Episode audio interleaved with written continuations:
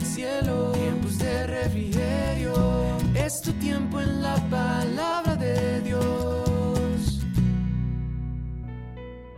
Muy buen día para todos ustedes, mis queridos oyentes. Bienvenidos a este espacio, su tiempo devocional con Dios. Anhelo de todo corazón que se encuentren muy bien, que estén aprendiendo lo importante que es depender de la fuerza de Dios.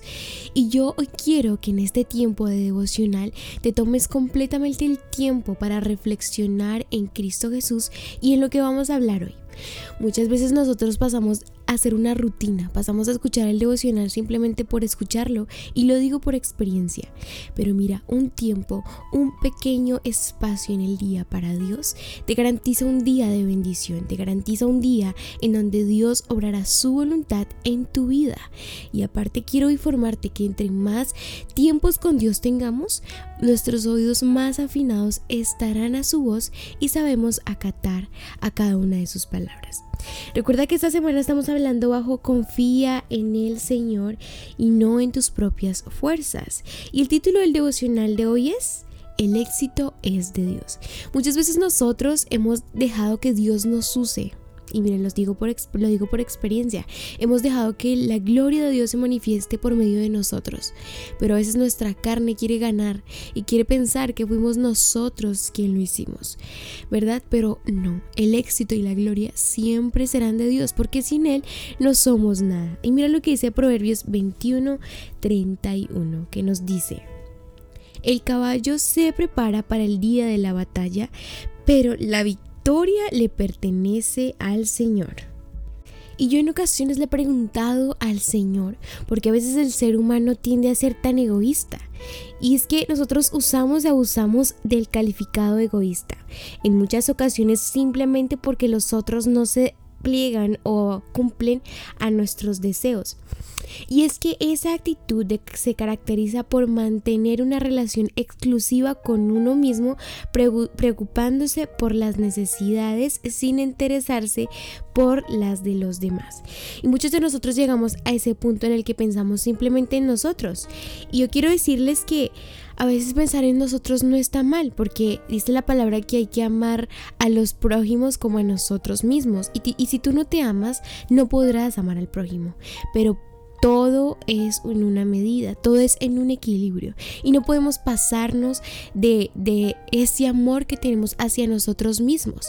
Recuerda que cuando te amas a ti estás amando al Creador, pero a veces nosotros tenemos que entregarle ese egoísmo a Dios y dejar que Él obre en nuestras vidas. Yo quiero hablarte de un personaje que se olvidó de obedecer la voz de Dios y empezó a vanagloriarse, pensó que era Él quien estaba eh, haciendo todas las cosas que hacía. Y ese fue Saúl.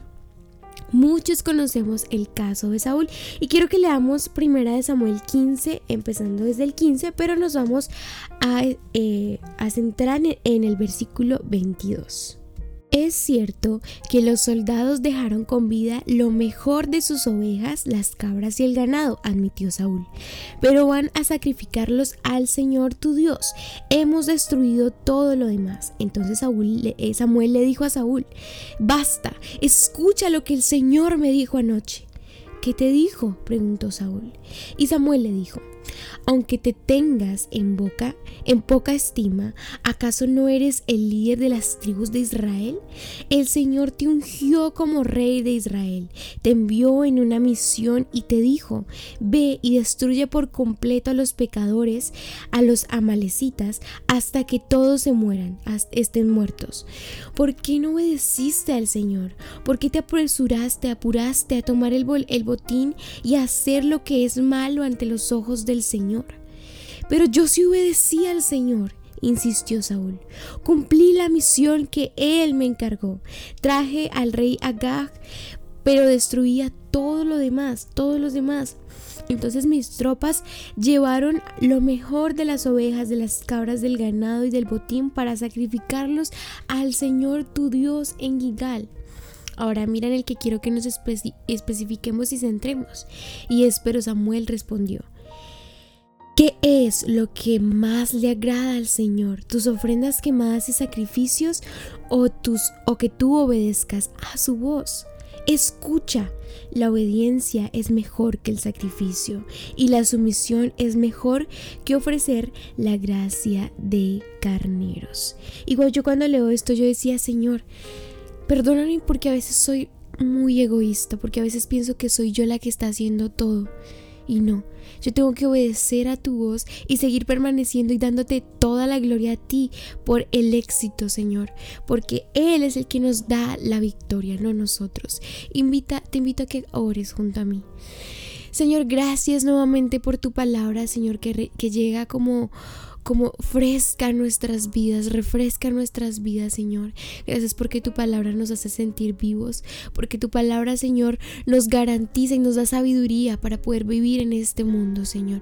Perdónanos porque a veces somos egoístas y pensamos solamente en nosotros y que nosotros hicimos las cosas, pero por el contrario, Señor, tú eres el que hace todo. Si no te tenemos a ti, no tenemos nada. Si no estás en nuestra vida, no somos nada, Señor. Así que perdónanos porque muchas veces olvidamos Señor, darte la gloria y la honra a ti, Señor. El éxito y todo es para ti, Señor. Y gracias una vez más porque nos usas, Señor, para glorificar tu nombre. En el nombre de tu Hijo Jesucristo te entrego este día y a la persona que me escucha. Amén y amén. Recuerda que la adoración es importante para que vengan de la presencia de Dios tiempos de refrigerio para tu vida. También te invito a seguirnos en todas nuestras redes sociales, a compartir y también a dejarnos si tienes alguna petición en oración. Estamos en Instagram, Facebook, YouTube como arroba tiempos de refrigerio Filadelfia y Twitter, ah, y Twitter y TikTok como arroba TDR Filadelfia. Y la que te habló, Sarita Valentina. Ten un muy bendecido día conectándote con el cielo. Tiempos de refrigerio, es tu tiempo en la palabra